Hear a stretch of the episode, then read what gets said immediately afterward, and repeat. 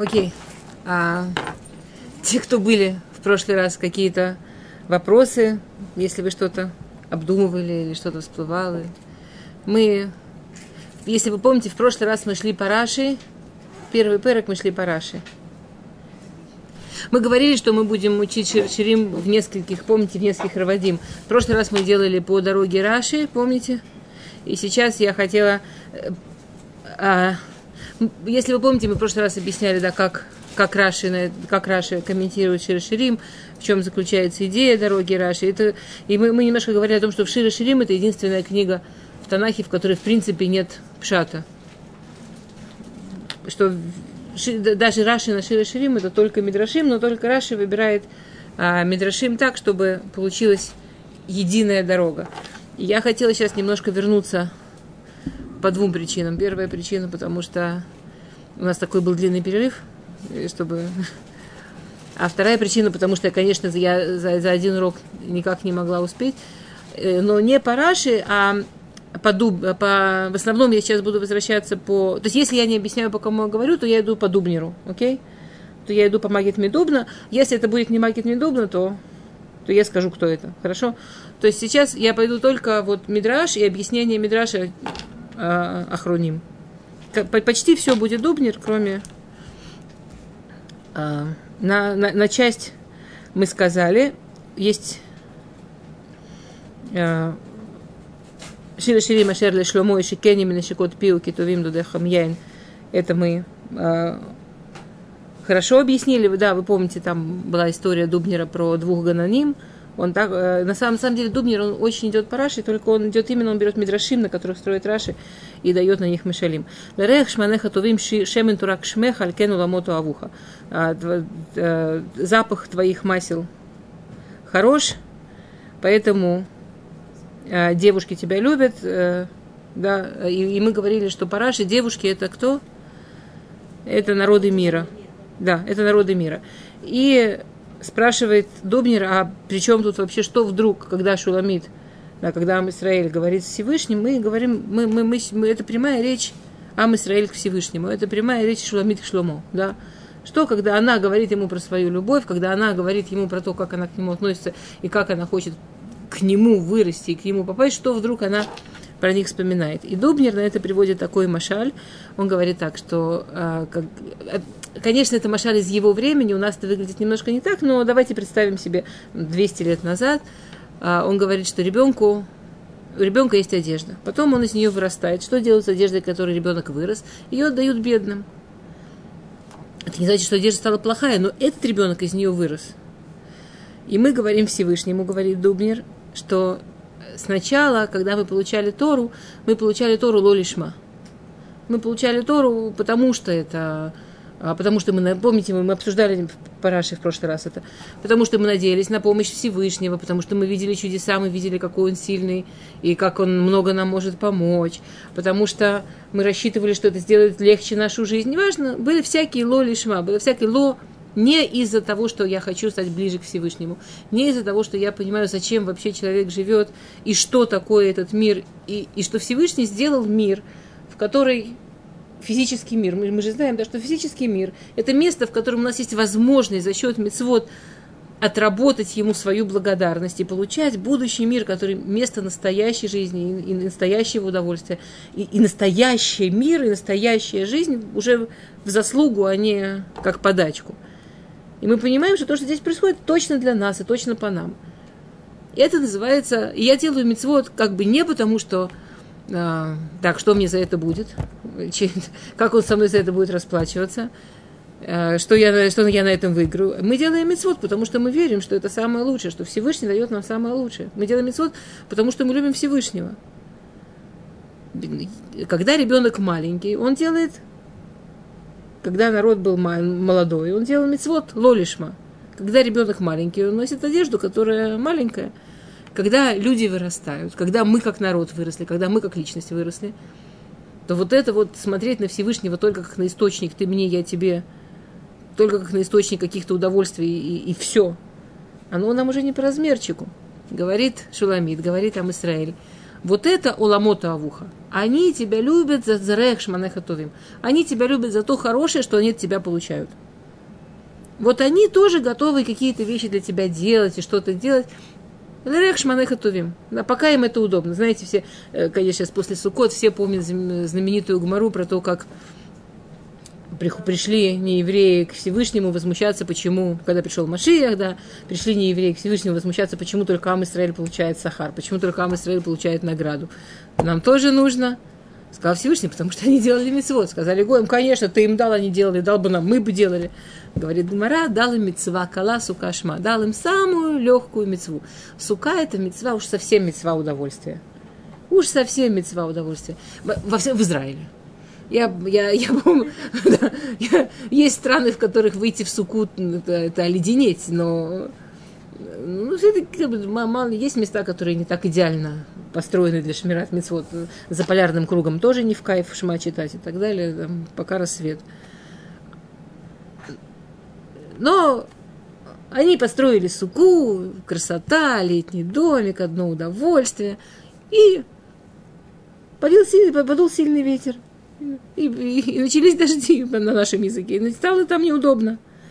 Они вышли из суки, и что они сделали? Баатува, они ее ногой так, а, с, с ноги. А. Говорит Всевышний, вы понимаете, почему вы не получите награду? Это точно то, о чем говорит посук. Аларех шманеха товим, лахен аламуту авуха. Они тебя готовы любить, когда им удобно. Они тебя готовы любить, когда они видят, что ты им помогаешь, что ты за них. Они готовы тебя любить. Им будет казаться, что им это неудобно, они будут искать что-то другое. Они тебя аль- любят алькен. Помните определение, что такое настоящая любовь? А ваше вот луя бадавар. Как только в любовь, которая ни от чего не зависит. Как только в любви есть понятие алькен, как только в любви есть понятие «потому что», «за то что», хороший запах – любим. Не такой хороший запах – спасибо, не надо. А мы из этой одежды уже выросли. Мы тебя по-другому любим. А мы понимаем, что бывает в жизни всякое, и мы понимаем, что это не повод тебе изменять и от тебя уходить. Это не значит, что нам от этого не грустно, и это не значит, что мы этому радуемся.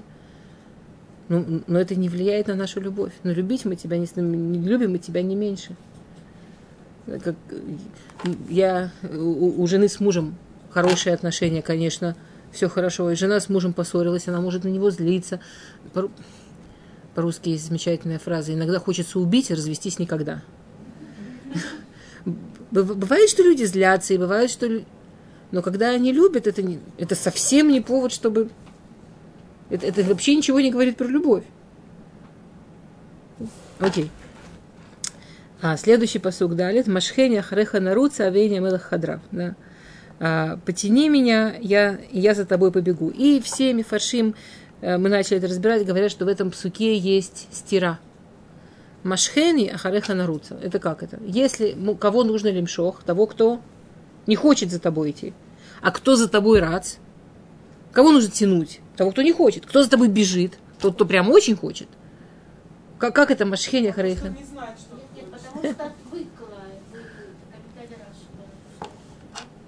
Э, нахуй. А, Машхени, Ахареха Наруца, да, э, все говорят про эту стиру. И я сейчас не хочу опять, я не хочу повторять то, что я говорила в прошлый раз, и, э, потому что я немножко все равно повторю, чуть-чуть. А, то, что я начала в прошлый раз э, иллюстрации Краши приводить Дубнера про ребенка, который бежит в цирк. Помните? Да. Что ребенок бежит в цирк, а там стоит учитель. И вот этот ребенок, он прямо бежит в цирк, прямо бежит. И, и учитель берет этого бегущего ребенка со всей его энергией бега, заворачивает в сторону школы. И ребенок по инерции продолжает прямо бежать в школу. Это называется Машхени Ахареха Наруца, что мы используем, у нас есть Ецерара, и у нас есть всякие стремления физические, и у нас есть всякие стремления очень, ну, разные. Мы их можем использовать в прекрасных целях. Как энергия, это энергия. Теперь, возможно, на каком-то этапе развития. Я, конечно, хочу быть в таком состоянии, когда я могу сказать Всевышнему э, с полным ртом, я уже выросла из того, чтобы делать вещи лоли шма, теперь все только лишма, а, а лоли шма это гоем. Окей, а что делать с тем, что на самом деле, говорит Шуламит, я чувствую в себе периодически, что во мне не все так идеально. Говорит Шуламит, а ты мне помоги, чтобы даже то, что во мне не идеально, и даже то, что мне хочется, какие-то вещи, которые совсем, ну, как ребенку цирк. Конечно, мне бы хотелось, чтобы мой сын хотел только бежать учить Тору. Только бежать учить Тору. Но что делать, если ребенку хочется тоже цирк? Так можно использовать вот эту энергию, которая у него появляется от желания бежать в цирк, за то, чтобы можно, это, это можно перевести э, миллион примеров, да, что человек берет, например, женщине хочется быть красивой. Это мы верим, что если Всевышний дал нам какие-то желания, они необходимы. А что нам делать, что если мы, что есть снюют, но женщине же хочется быть красивой, можно взять вот это вот женщине хочется быть красивой, использовать это для шломбайт. Человеку хочется вкусно есть, ну и так далее, да. Все вещи, которые у нас есть, можно взять и человек разбегается, и ух, как какой радости он туда бежит. Замечательно, вот прямо вот со всем этим. И вкусная еда там в шаббат. И прямо вот такая браха, какая вкусная еда. И все это можно машхени. А я, я, я ларуц-то я буду ларуц. Равцемель говорил, что да, почему земля называется земля, почему арец называется арец. Слово арец, оно очень интересное. Оно, э, у него в корень, э, в корне два слова – ларус или рцот. Что обычно в корне всегда одно слово. Да, тут в корне два слова. Корень рейш цадик обозначает два разных явления. Бежать и хотеть. Потому что на самом деле это одно и то же. Человек всегда, земля это такое место, где человек всегда бежит. И всегда бежит к тому, что он хочет. Вот ты видишь, человек бежит, точно хочет. Помоги мне, чтобы вот это вот было машхени, туда, куда... Мне нужна в этом помощь. В этом мне нужна помощь. Я побегу. Помоги мне это правильно направить. И Магид на это приводит еще один машаль. Может быть, вы знаете, очень знаменитый машаль Магида, по-моему, очень красивый.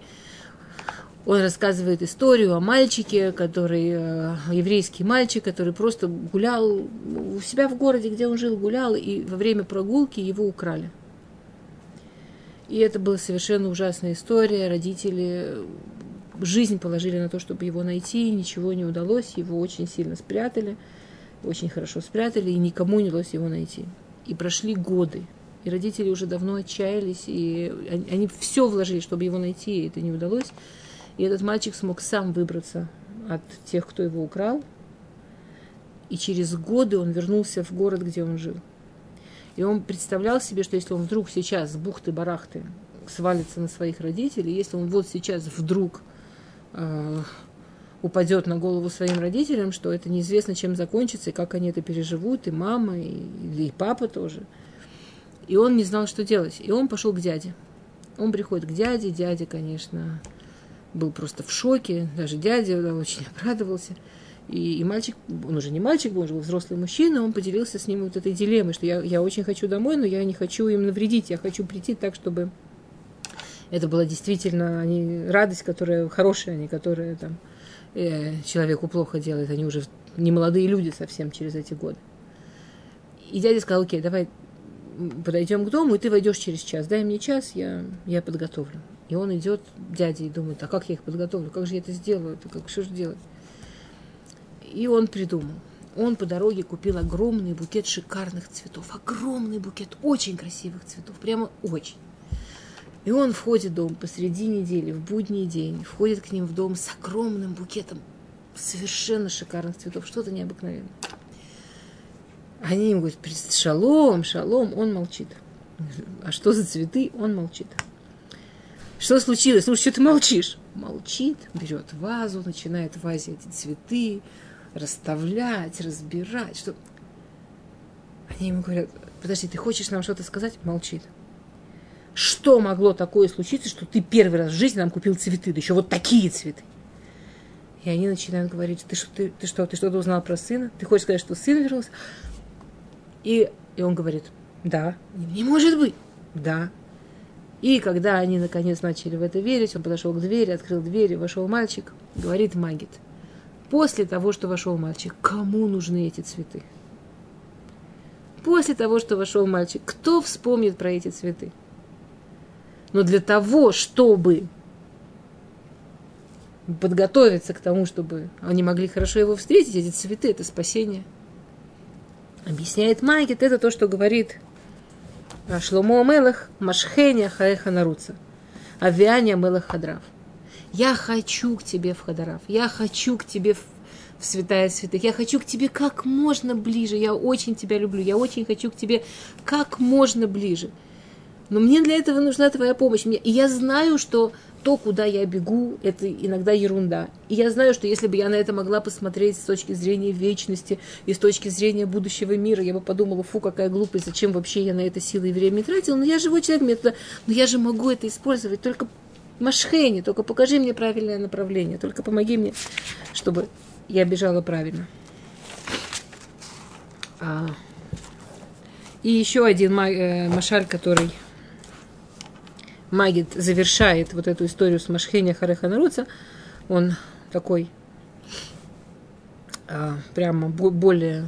Если вы почувствовали предыдущие два Машаля, у них они такие, я, я, ну, это, там не все можно объяснить словами, они уровневые такие, да. Есть вот этот Машаль последний, который Магит объясняет, вот он просто прямо объясняет Мидраш, который, который привел Раши на этот посук.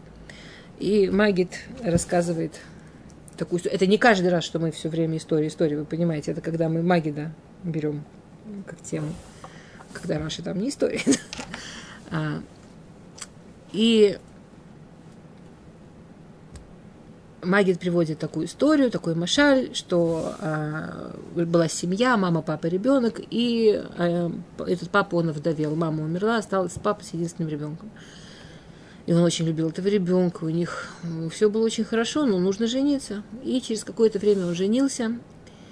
И, к сожалению, к сожалению, это было не очень удачно. Эта женщина, она возненавидела, вот, и ужасно раздражал сын от первого брака. На самом деле, в скобках, любую женщину раздражают дети от первого брака любая женщина испытывает ревность к детям от первого брака. Можно до послезавтра мозгами понимать, насколько это неправильно и несправедливо и так далее. Но женщины по своей природе ревнивые, женщины хотят, чтобы вся, вся любовь и все внимание уже было к ним. Это что-то очень... И нужно быть действительно очень осознанным человеком, чтобы с этим как-то работать, с этим что-то делать. В естественном состоянии любую женщину, самую интеллигентную, самую добрую, самую замечательную, она ревнует. И эта женщина, она не была такой прямо праведной, что она понимала, что надо с собой что-то делать. И она этого мальчика просто сживала со своего. Ему ужасно было дома. Он чувствовал себя дома не просто чужим, просто очень себя плохо там чувствовал. Любая попытка папы вмешаться, были ужасные семейные скандалы, ну, что-то очень тяжелое. И в какой-то день мальчик приходит к папе и говорит, пап, ну ты же видишь, так жить невозможно. Давай ты мне выделишь какие-то деньги. Вы знаете, что ни у мамы, если, а, если есть наследство от женщин, есть очень часто обычай, что это деньги, которые хранят для того, чтобы помочь детям потом, когда они вступают в жизнь. И это было как раз в таком месте, в то время, что это было очень принято. Не обязательно, это не аллаха, но это было очень принято. И он, и, и мальчик понимал, что папа это, эти деньги не тратит, он знал, что эти деньги для него держат. Ну, пап, давай ты мне дашь какую-то часть этих денег, я открою какой-то небольшой бизнес, чтобы я мог жить, и я буду жить сам отдельно, чтобы ее не раздражать, чтобы у вас дома не было скандала, чтобы у тебя была нормальная жизнь. Не будем где-то встречаться, ну что делать? Ну, мы столько лет пробуем, невозможно.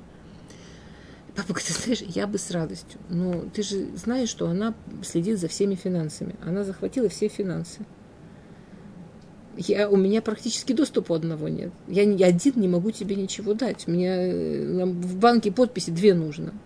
Я очень хочу, но, но я просто физически не могу.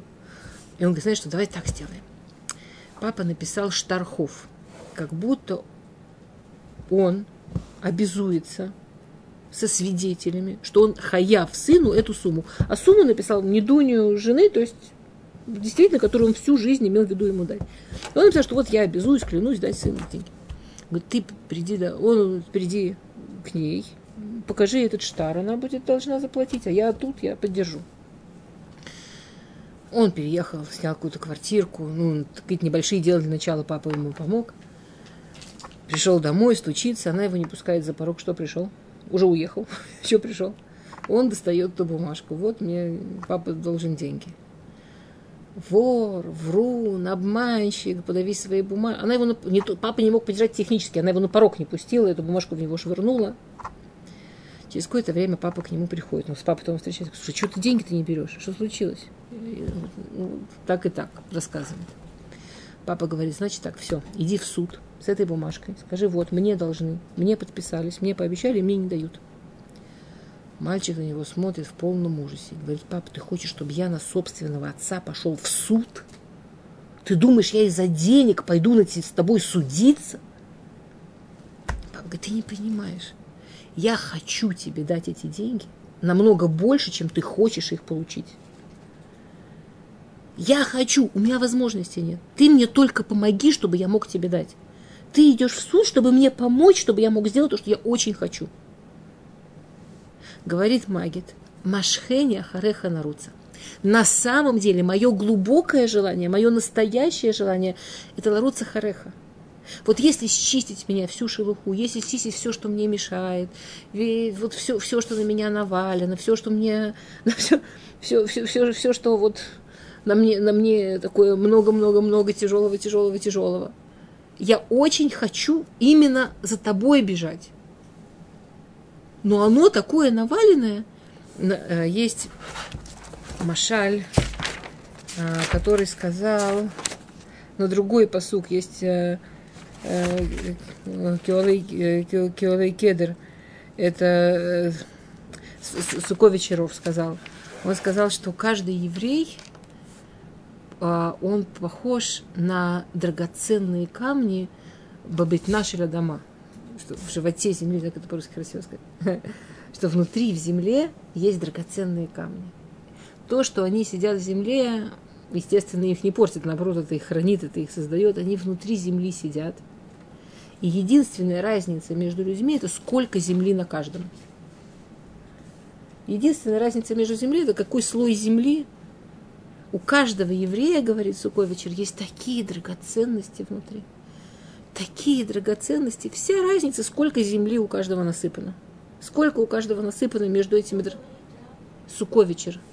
Рэби Мисуковичер. Мисукович. По-русски это Суковичеров. Или не по-русски. А. Рэби из города Сукович.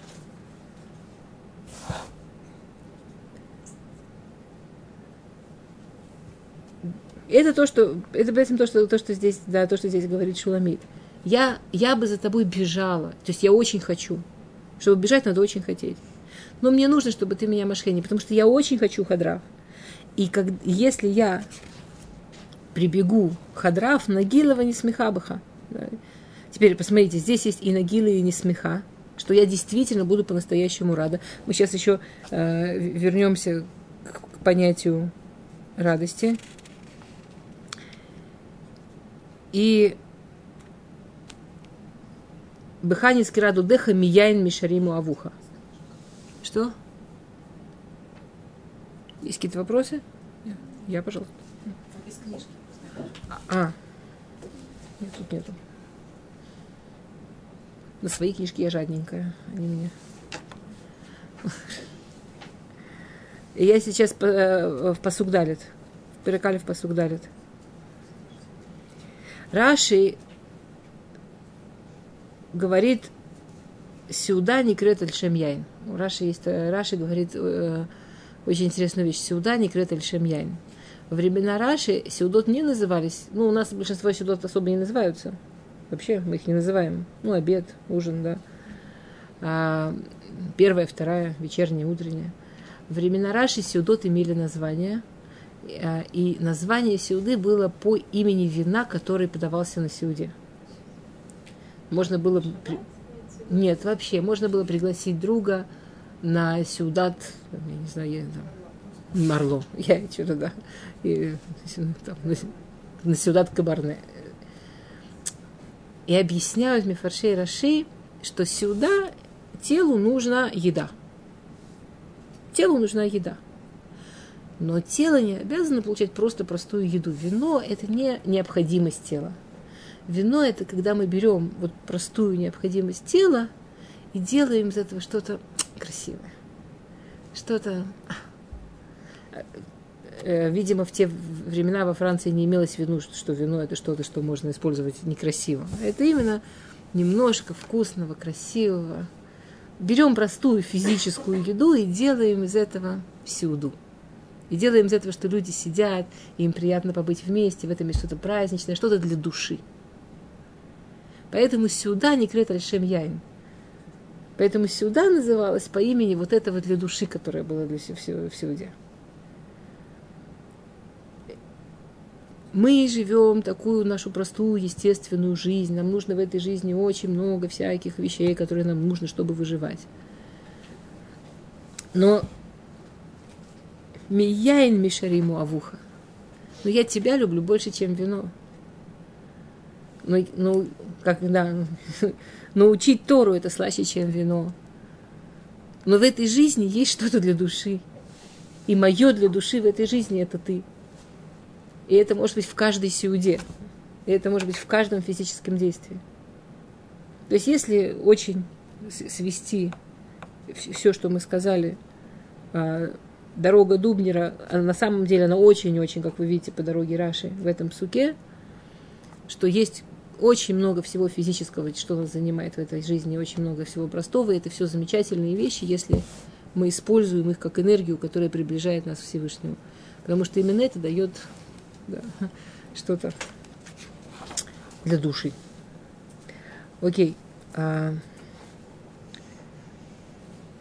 Пасук гей шхора они винова бнот Ярушалаем киолей кедр гириот шломо. Рав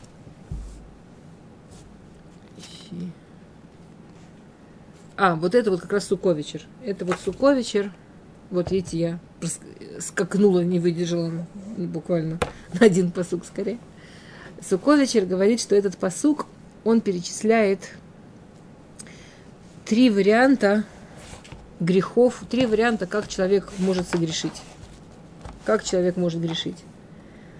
Шхура они венова, что она, человек может загореть. Человек может согрешить, как могут испачкаться Кедр, и как могут испачкаться Ириот Шлумо. А, Ириот Шлумо, они внутри Уалей Кедр. Уалей Кедр, если они испачкались, их можно постирать. Ериот шломо, да, вот эти ткани шломо, чтобы к ним подлезть, нужно это больше усилий сделать. Ну, потому что они внутри. Но тоже их можно, это будет больше усилий, но их тоже можно постирать. А если это загорело, то это просто нужно уйти в тень, и оно само уйдет. Говорит Суковичер, это вот про это он говорил, про то, что у каждого еврея внутри драгоценные камни, и вся проблема только сколько земли сверху насыпано. Она продолжает и говорит, да, мы грешим. Мы не только не всегда у нас получается бежать в правильном направлении, у нас не только всегда, не всегда получается бежать к правильным целям, но мы делаем ошибки, и мы тоже делаем грехи мы, мы грешим. Грехи евреев бывают только трех видов. И что между ними общее, как вы заметили? Что они все чистятся. С большим или меньшим усилием. Есть грехи, которые все, что нужно, просто в тень уйти. Понять, что ты стоишь на солнце, понять, что находишься не там. И, и то, где ты стоишь, оно тебя пачкает, и то, где ты стоишь, оно тебя загорает. Оно тебя, уйти в тень, уйти в правильное место. Даже само сойдет, только понять и... А есть грехи, что нужно уже сделать усилия. Есть грехи, что нужно сделать больше усилия. Но в конечном итоге это все стирается. Потому что мы драгоценные камни. Только мы там больше и больше земли насыпаем. И я, мы сейчас находимся в начале года, и я всегда в начале года рассказываю, мне очень нравится этот машаль, Поэтому те, кто знают, прошу прощения, но мне кажется, что это настолько а, важно это вспоминать, и насколько на месте.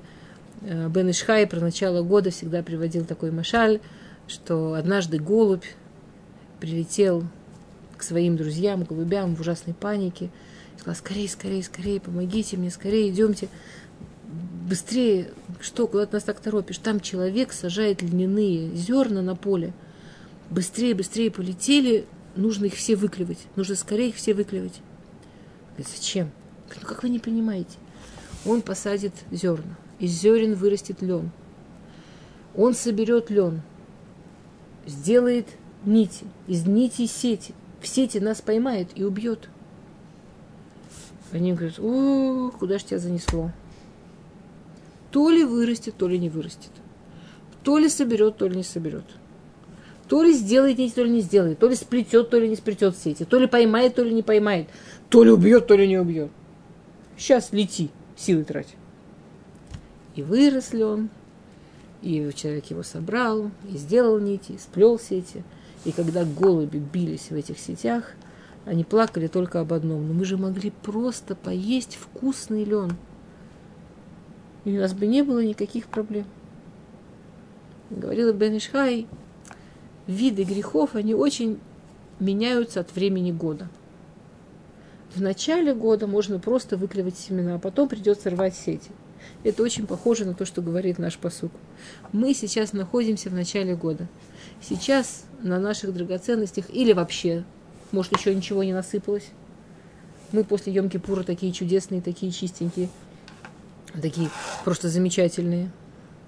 Или даже если насыпалось, сколько там уже успели. В Сукот сплошные мецвод, Барухашем. Сколько там уже мы могли успеть насыпать. Пока это просто шизофания шамиш, пока это просто немножко на солнце подзагорело, понять, что уйти в тень. Все, каждая вещь, которую мы, мы можем успевать пока, понимать, что уйти в тень, не собирать, не, не копить это все, не, не накапливать, можно очень э, съесть вкусные лен, вкусные льняные семечки и на этом закончить. Понятно, что к концу года это уже, скорее всего, будет э, кадрей шламо, когда нужно будет разгребать и докапываться, и ассировать сначала внешне, внутрь, глубже, глубже. Но сейчас мы находимся в такое замечательное время, что пока на этом всем можно сэкономить. А, окей.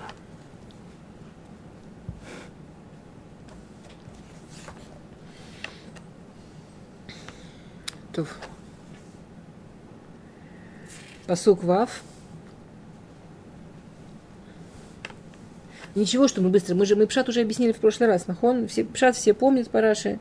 Мы сейчас только Мидраш идем, Нахон только Машали. А потом мы пойдем Агра читать, так что, знаешь. А, Альтируни Шадиш Хархор Шизафани Ашамиш, Бней Ими на Харуби, а, э, Шмуни Нутра, это корми это, это крамим, корми шелила на тарте. А, здесь говорит Раши, да, Раши приводит Мидраш, Шхура, он э, э, Шхура не Ахнава, да, Шхура, я черная, это Бамасим, Нава Бамасе вот. Шхура Бамицраим, Нава Барсинай. Шхура они винова. Бнот Иерушалаем. Ой, слегка это посуг гей. Извините, я перескочила посуг. Шхура они винова бнот Иерушалаем. Прошу прощения, я сразу вав прочитала. Прошу прощения, посуг гей. Шхура они винова бнот Иерушалаем. Шхура винова. А, первый мидраж, который приводит, на который, этот, э, на который приводит э, Дубнер, Шхура бы Маасай, Нава бы Маасай, вот. Там, где я Шхура, Шхура не винова. Я, я, конечно, черная, но я красивая. А шхура, говорит э, Мидраш, это Мидрашаба, это да, э, в, мои дела, нава, красивая, э, дела моих отцов. И Дубнер приводит Машаль, что один человек, он э, гулял, и он увидел совершенно потрясающие архитектуры, великолепный замок, очень-очень красивый замок, видно, что очень с большим старанием, с большими вложениями построенный, потрясающий. И в ужасном запустении стекла побиты, э, сорняки растут, грязный. Он спросил, как это может быть казот аниюд бемком казе, казе, казе аширут. Как может быть такая нищета вместе такого богатства? И ему объяснили, что замок строил богатый человек. А потом он умер, и замок остался его сыну. А сын он не умеет э, считать деньги, он не очень успешный. И он разорился. И, и, и он оставил себе пару комнат. И даже там, когда бьются окна, ему нечем особенно их э, заделывать, как сказать. Ему, ему не... Да. А, построил отец, запустил сын. Говорит Дубнер, все, что в нас хорошее, это от наших авод, а все, что запустили, запустили сами. А? Все, что в нас хорошее, от наших авод. А все, что запустили, запустили сами. На самом деле это очень... А? По-моему, это очень оптимистично. По-моему, это потрясающе оптимистично. Во-первых, помните, ой, как это? У Шварца обыкновенное чудо. Там король. Это я не виноват, что я вас травлю. У меня тетка была отравительница. А это я такой подлый, я не виноват. У меня, вы знаете, какой отец подлый был. На самом деле, если вы посмотрите на то, как огромное количество людей про себя думают и думают про жизнь, они думают ровно наоборот. То, где я молодец, я молодец. А там, где у меня что-то не очень, там, где у меня что-то некрасивое, наследство. А какое у меня было тяжелое детство? Какое детство было? А где я рос? В каких условиях? Я бы на вас посмотрел. А есть э, гмора, знаете, про, э, про Чуву. Есть э, Элеза Бендурда из гмора. Про то, что... А? Не, не, не в Гмаре есть такая Гмара, что был э, глава израильской мафии в те времена, во времена Талмуда. Звали Илезер бен Дурдая. И этот Илезер бен Дурдая, кроме того, что он был грабитель, ну, мафиози такой крутой, он еще был э, коллекционер. У каждого человека может быть хобби. У него было хобби. Он собирал, как же это прилично сказать там, ну, Гмара не стесняется. Он собирал женщин, э, да, легкого поведения. У него, ну, коллекция у мужика была. Ну, вот. И как-то ему рассказали, что за семью морями, семь морей, вы понимаете, семь на языке Тора это в смысле максимум, а море в смысле ям, в смысле очень далеко. То есть максимально далеко. За семью морями живет профессионалка, которая берет за одну ночь кувшин золота.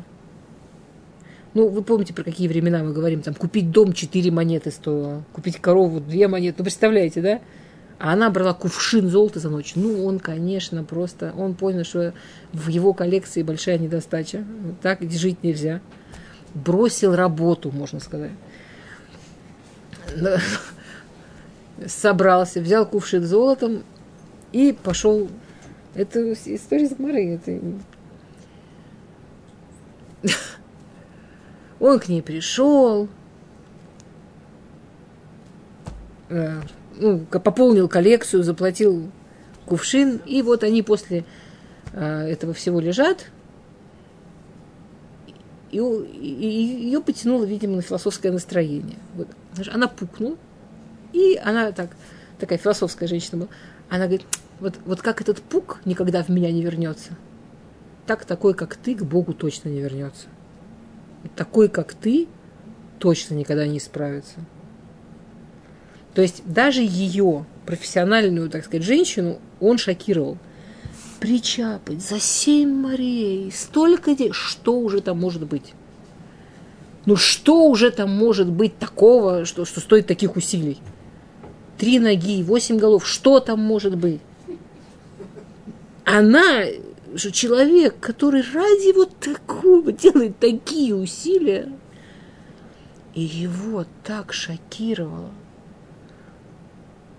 что женщина легкого поведения после работы вот, вот такие вот про него вот так про него он вскочил, практически как был, понесся на берег реки.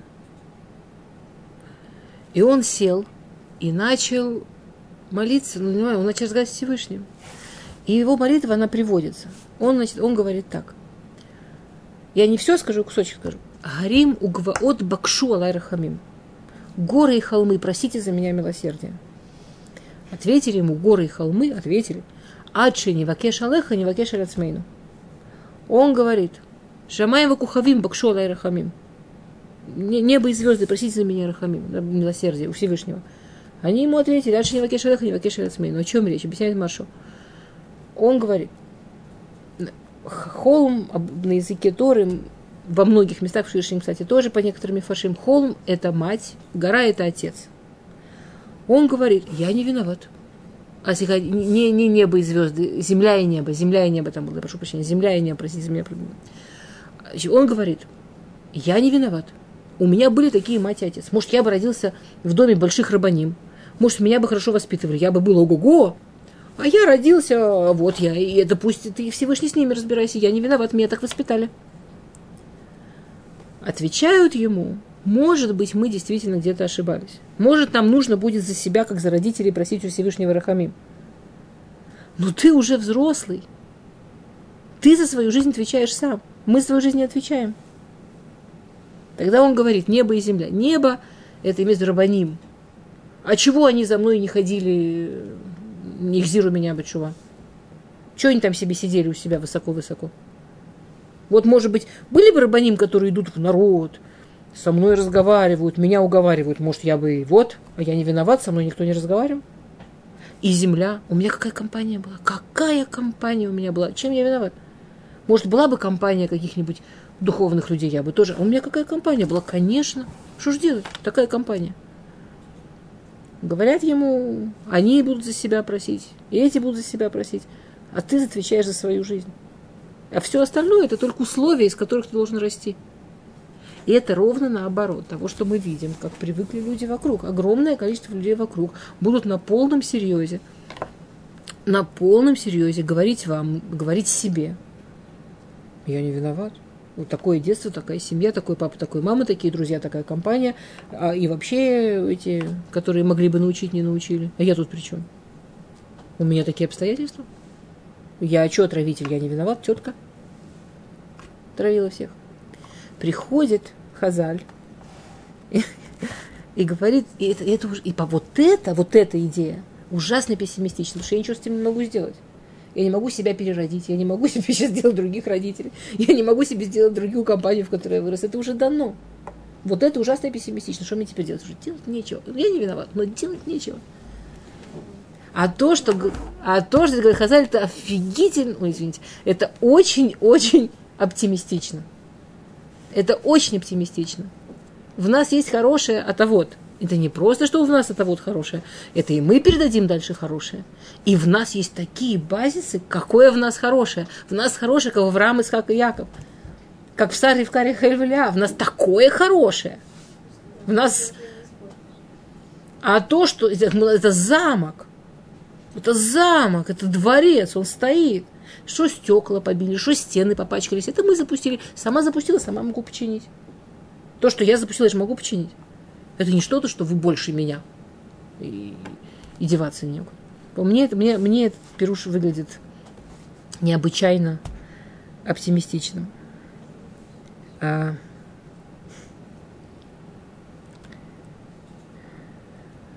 Шхурани Бамицраим, другой, э, другой мидраж, который приводит э, Магит Шхурани Бамицраим, Нава Барсинай. Э, я черная в Египте, я Нава, я красивая на Арсинай. И зачем это разделение? Ну, понятно, что в Египте мы вели себя значительно хуже, чем на Арсинай. Что нового? Что нового сказал мне этот мидраж? Что мне такого говорит Мидра, что для этого нужен, ну, нужны слова в Широширим? Шхура не винова. Мы все знаем, что в Египте евреи были не ай-яй-яй. Мемтет шаритума. Э, почти последняя ступень падения. И мы знаем, что на Арсенае мы все были пророки, мы все были ого-го. Мы все это знаем. Что нового мне сказал Мидраш? Что есть понятие Циат Мицраем, да, что есть выход – а, объясняет Магит, что вот там, где мы видим, что Маше Рабейну спорит за еврейский народ, вот прямо ругается Всевышний, спорит за еврейский народ, он, на чем он основывался, что, как он вообще осмеливался спорить. Одна из вещей, на которых он основывался, он основывался на этой идее. Шхура не винова. Он основывался на том, что это два совершенно разных состояния, что евреи в Египте и евреи на Арсенай – это два разных состояния, разных. И одно не отвечает за другое. Была уже Итиат Мицраем. Они подошли к Арсенай, это другой народ.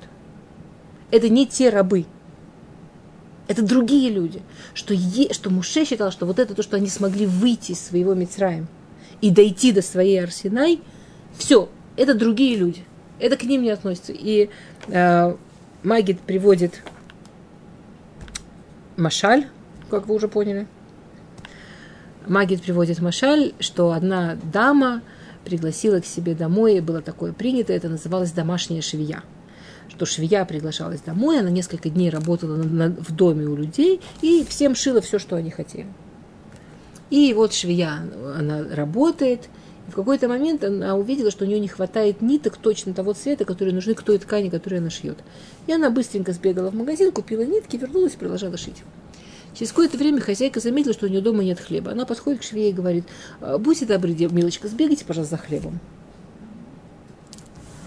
Швея говорит, вообще-то я вам не служанка. Хозяйка говорит, я не поняла, вы только что прекрасно бегали за нитками. Какая вам разница? За нитками сбегала, за хлебом сбегала. Говорит швея, сбегать за нитками – это часть моей профессии. А за хлебом послите свою горничную. Говорит Моше, ты не можешь сердиться на евреев за то, что они делали дома Амад Арсинай. Во время, с этой минуты они профи, твои профессиональные дети – они, в, в, они, они в, друг, в, другой, в, друг, в другом месте, они в другой функции. До этого они были... А сейчас это к ним не относится. Другая, другая профессия. Окей. Можно дальше? Вы со мной? Вы... Е, е, если что-то непонятно, или если быстро, вы меня останавливаете, хорошо? А то вы так молчите, что я не знаю, все хорошо или... Окей. Посук, который я прочитала до этого, и да. Бней ими на харуби. Э, сыновья моей матери меня побили. А, а? И приводит Магит Машаль. То есть, что, что говорит Шуламид? Альтируни шани шхор Только что она говорила, я шхура, но я нова. Да? Я шхура, но я нова. Я черная, у меня есть тот самый загар – ну, у меня есть и тоже нова, и мы разобрали два мидраша, как Магит их объясняет. Этот мидрашим, который приводит Раши, это совершенно нам прямо вот по нашей дороге. А тут он, она продолжает с этим своим шхура, с этим, с этим своим, что она черная, и говорит, альтеруни шани шхура, вот, вот не смотрите, что я черная. Шизофания шамиш, меня, меня я, я сгорела на солнце, потому что меня а, мучили сына, мои, сыновья моей матери. Что, что меня при, пришли вот эти и помучили. И Магит э, приводит Машаль, что мальчик был мальчик, которому папа к празднику купил очень дорогой костюм. Теперь в те времена э, костюм это было, ну, пока не вырастет. То есть он ему купил костюм, костюм был один – что-то как-то меняли на шаббат, на Рош Ходыш, но в основном был один костюм, который там рубашка специально шаббат, что-то. Но в основном костюм был один, и пока не вырастет, он его носил. Да? Я, это, я читала, может, вы тоже читали, есть, знаете, есть, я не помню, как сейчас как называется, книжка про Авшвадрона. Первая, по-моему, одна из первых, которая вышла, по, а, Коль Хоцев, да, она была первая, что вышла после того, что он умер. И и там а, в какой-то момент его жена, она очень захотела купить шкаф. И он не, очень долго не мог понять, ну, ну, зачем людям нужен шкаф. У его мамы не было шкафа, у ее родителей не было шкафа. А они уже жили немножко в другое время, и дочки, и уже у людей было не по одной одежде, нужен шкаф. Но до этого веками у обычных людей не было такого понятия шкаф. Ну, сколько нужно гвоздиков, чтобы эту одну, один костюм повесить на ночь и сразу одеть утром. Нам прям потом очень такой милый момент, как Э, он, он, когда ему, она ему объясняет, что и он купил ей шкаф, все еще он кому-то сказал, что вот он, он как он потом где-то даже на каком-то уроке привел как пример, что иногда нужно делать для жены вещи, что, что тебе кажется, они совершенно непонятные и нелогичные, но чтобы порадовать. Вот, например, вот хочется женщине шкаф. Ну, ну пусть будет шкаф, хотя как бы жили прекрасно без шкафа всегда, все. Что там? Окей. Okay. И вот папа на, на праздник, мальчику подошло время, чтобы ему купили новый костюм, и папа постарался, и такой прекрасный костюм ему купил, дорогой, дорогой, красивый, красивый. И вот мальчик первый раз на праздник одел этот костюм, и довольный, счастливый вышел на улицу в новом костюме. И именно в этот момент на улице была шайка неблагополучных детей. И они его увидели такого блестящего всего в этом новом костюмчике. И они его схватили. И они его, его не просто избивали, они его еще они его засунули в кучу угля, и там они его избивали и драли это все на нем. Когда он пришел домой, на этом костюме не был. Он был весь побит, на этом костюме живого места не было. И он спрятался от папы, пошел к маме, говорит, мама, что делать? Я не знаю, как папа отреагирует. Я не знаю, что делать. Мама ему говорит, какие у тебя варианты? Он говорит, а давай я скажу, что я просто упал. Мама говорит, ну и папа скажет, окей, почисти, а это же невозможно почистить. Он говорит, а давай я скажу, что я не просто упал, а упал в кучу с углем. И там немножко поиграл, и вот. Мама говорит, ну и что хорошего? Тогда папа тебя еще и накажет. Ты был в новом костюме, ты играл в кучу с углем и довел до костюма такого состояния. И что ты будешь весь год носить? Ты весь год голый будешь ходить?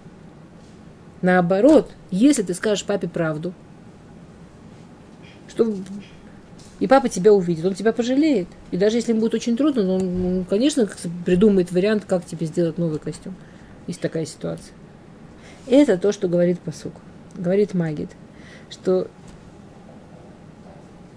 что говорит, еврейский народ говорит Всевышнему.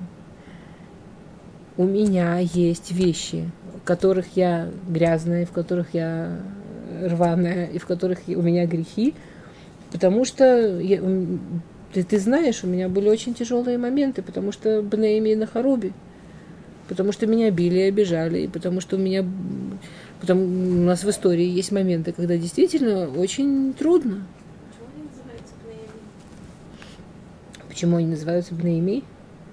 А, давайте мы дойдем к...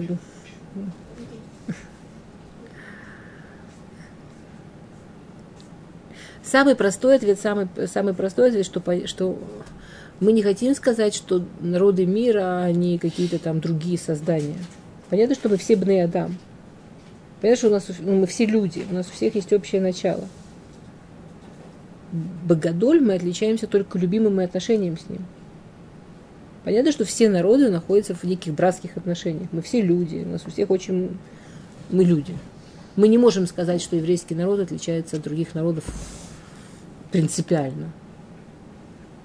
На самом деле отличие еврейского народа от других своих братьев других народов это только наши отношения с нашим любимым. Если вы посмотрите на еврея, у которого нет любви с Всевышним, он, его очень трудно отличить. И, к сожалению, очень недолго можно отличить. Максимум четыре поколения, да. А, Урахаем Акадош пишет на посук Эцхаим или Махазикимба. Урахаем пишет, что а, Тора, Всевышний обещает, что человек, который держится за Тору, да, что евреи – это вечный народ. Что он дал нам Тору, Эцхаим или Махазекимба, это дерево жизни, что этот народ, он никогда не погибнет, никогда не пропадет, всегда будет. Эцхаим, да, дерево жизни для тех, кто за нее держится, говорит Орахаим. Но это не обещание тем, кто лома Хазекимба. Но Всевышний этим же подчеркивает, что тем, кто за нее не держится, он ничего не обещает. И они бы наими, мы не, мы не говорим мы вас не знаем, кто вы такие. мы отличаемся тем, что у нас любовь. Тем, какие у нас отношения с Всевышним, что у нас с Всевышним. Окей. А,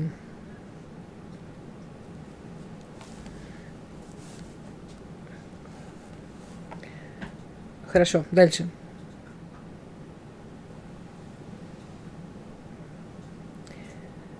А.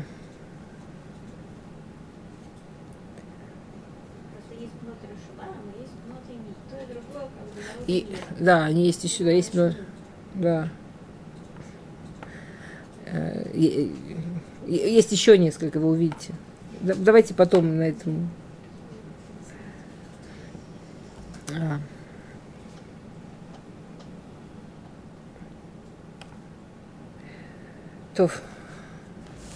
И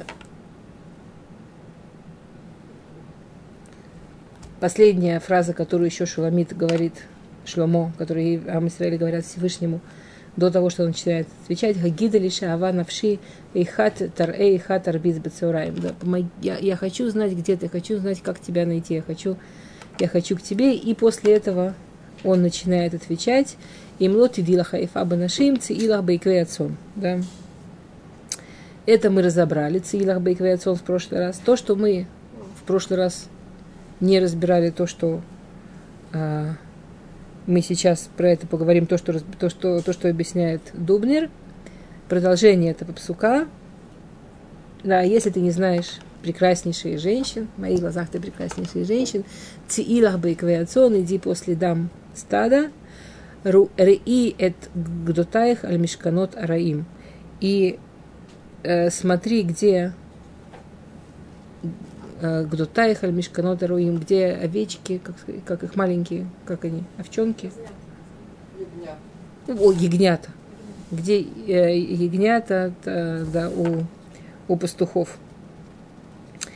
И Дубнер приводит Машаль, что был сын богача, очень разбалованный молодой человек, из очень аристократической семьи, и он что-то нахулиганил, и, и, у, и у него был суд, и его посадили в тюрьму. И его действительно посадили в тюрьму, всерьез. И он был совершенно в шоке. Это было так ужасно, все, что там было. И на последнее, что у него оставалось, он подкупил своего тюремщика, чтобы отправить папе письмо. И в письме он написал про все эти ужасы, как ему там страшно, как ему там тяжело. Но, но самое, он писал самое, что для меня ужасно, это совершенно несъедобная еда. Я не могу тут есть. Это, э, я тебя прошу просто, вот можешь мне просто как-то переслать то, что у нас дома на кухне готовят. Я, я тут есть не могу. Это абсолютно несъедобно и ужасно. И на следующий день входит тюремщик, несет хавилу, как сказать по-русски, ну, заверт, завернутое, завернутое такое, посылку.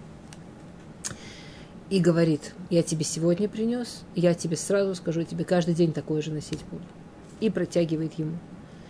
И он счастливый, папа ответил и прислал, и он только берет в руки, и все зэки, которые там в этой камере вокруг, его отшвырнули, еще ему врезали, это забрали, и с большим а, энтузиазмом разворачивают эти бумажки, Потом он слышит такой дружный вздох разочарования, видимо, с какой-то лексической поддержкой подходящей, и в него что-то летит. И он видит, что то, что в него летит, вот то, что было в этой посылке, это вот прямо размером в посылку. Это батон хлеба, старый, сухой, но немножко с плесенью. И это то, что папа ему прислал в ответ на его письмо. Он, конечно, был в шоке. Но есть-то нечего, и он голодный. И он это съел. На следующий день приходит. Он уже не очень спешил. Эти тоже не очень спешили. Но когда он разворачивал, они постояли посмотрели. Такой же батон хлеба, такими же точками плесени в разных местах. В общем, с этого дня каждый день ему приносили сухой старый хлеб с плесенью. Его никто не трогал таким замечательным любящим папой, уже чего еще человека трогать. Через какое-то время кончился срок его сидеть в тюрьме. Он вышел, приходит домой, его встречают таким пиром. и такой, так замечательный, и так ему рады, и так его любят. Он совсем в шоке. Он думал, что папа хочет ему показать, что вот ты так нахулиганил, в тюрьму сделал, я тебя знать не знаю. Он вообще был в шоке. И, и так они посидели, и все родственники, все пришли, и все так радовались, что у него такой тяжелый момент жизни закончился. И так все замечательно. И он после этого, поскольку папа, я не понимаю, объясни мне, вот я тебе написала, как мне трудно, а ты мне сухой хлеб с, с плесенью. Папа говорит, сынок, ты пойми, ты был в такой ситуации в жизни, что для меня было главное, чтобы ты выжил. Для меня уже не было главное, чтобы тебе было так вкусно, как тебе хочется. И ты сидел там с такими людьми, что у меня не было никаких сомнений, что если я тебе пришлю что-то вкусное, и тебе это не достанется, еще тебе побои достанутся. Мне надо было, чтобы это осталось тебе, чтобы ты выжил. И это то, чего я добивался. И он вспомнил первый день.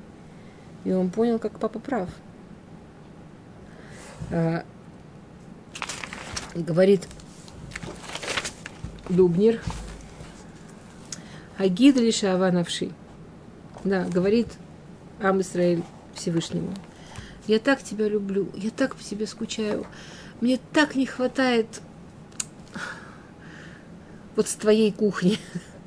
Мне так не хватает вот этой моей жизни, которая у меня была, когда мы были вместе, когда был храм. Как мне, как я, я хочу, чтобы ты мне помог, чтобы ты мне вот сейчас дал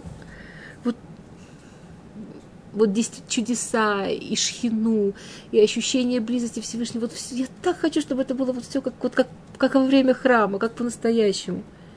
Я с таким, у меня столько сил берешь, чтобы тебе помолиться по-настоящему. Я, я последнее, можно сказать, своему тюремщику отдаю, чтобы до тебя эту идею донести. И вдруг что он получает? Имлоти дила хайфа банашим.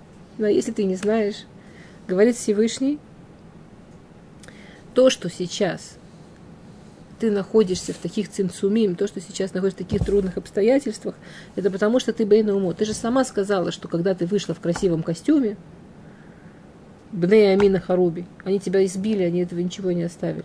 Если сейчас сам Израиль, ты будешь прямо видно будет, как Шхина на тебе, как Всевышний помогает. Все, что это вызовет, да, почему гора Синай называется Синай, что там Ерда Сина Лулам. Не жалко мне для тебя ничего, мне для тебя ни богатств не жалко, мне для тебя ни шхины не жалко, мне для тебя ни чудес не жалко. Но ты сейчас в таких обстоятельствах, что если я тебе сейчас это все буду вот так в открытую, все, чего мы добьемся, что они тебя будут избивать и издеваться, и, и твоя жизнь станет из-за моих подарков только совсем ужасной. Реиет дудаих альмишкинот роим. Когда ты придешь в Эрец Исраэль, когда придет Машиах, когда... Кстати, самом деле интересно, Дубин, Дубнер пишет, когда придешь в Эрец Исраиль. Так есть мифашим, который говорит, имеется в виду Маше. Есть мифашим, который говорит вообще в Эрец Исраиль, что Эрец Исраиль это земля, которая столько матима еврейскому народу, и это потрясающе. Мы все понимаем, что мы в Галуте в Эрец Исраиль, и что Машех еще не пришел. Но такие чудеса, которые всю историю с момента, что евреи в Эрец Исраиль здесь происходят, каждую войну, каждый... то, что здесь происходит постоянно, это прямо заставляет думать, что правы те, кто говорили, что вот просто войдешь в Эрец Исраэль, что вы там будете своим народом, что это земля, которая матимала Ам Исраэль, вот там я тебе начну со своего стола, что это прямо очень а, а, до, до скольких у нас урок? До половины. А, есть э, другой пируш Магида, э, очень тяжелый. Э, ну, тоже по, дороге, тоже по дороге Раш. Я в двух словах скажу, что он приводит Гмару в Шабате. Гмара в Шаббат на посук Гмара в Шаббат страницы Ламит Гимл, на наш посуд говорит так. Безман цадиким бедор эм шинит фасим алявона дор, безман эн цадиким бедор тину кочель бейт рабанит фасим. Э, что, что имеется в виду ягнята, это тинукочель бейт рабан. что Гмара в Шаббат э, говорит, что если есть праведники в поколении, то если нужно расплачиваться за поколение, расплачиваются праведники. Если, не дай бог, нет праведников в поколении, расплачиваются Тинукот Шельбет Рабан. За нас. Тинукот Шельбет Рабан.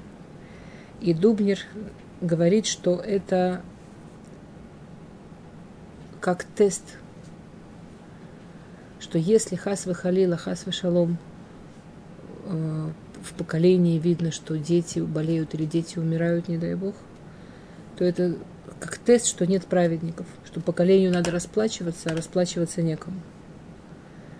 И что если наоборот мы видим, что дети жив, живы, и что дети выживают, и, дети, и, и детей много, то это как тест, что есть праведники, которые, когда нужно расплачиваться, расплачиваются. И Дубнер приводит такой машаль, что если что приедет э, скупщик покупать урожай, и у него есть деньги заплатить, а крестьяне ему продают. И он приезжает во двор богатого крестьянина, у которого хороший урожай, который много трудился. И он, этот крестьянин, оставляет себе на посевы и на еду, и у него остается продать, чтобы заработать. И он приходит во двор к бедному крестьянину, который не трудился, ничего не делал, а ему как-то надо жить. И крестьянин продает ему урожай следующего года. Он продает ему в долг за урожай следующего года. Оно еще не выросло. А, без раташем, чтобы никогда не нужно было пользоваться.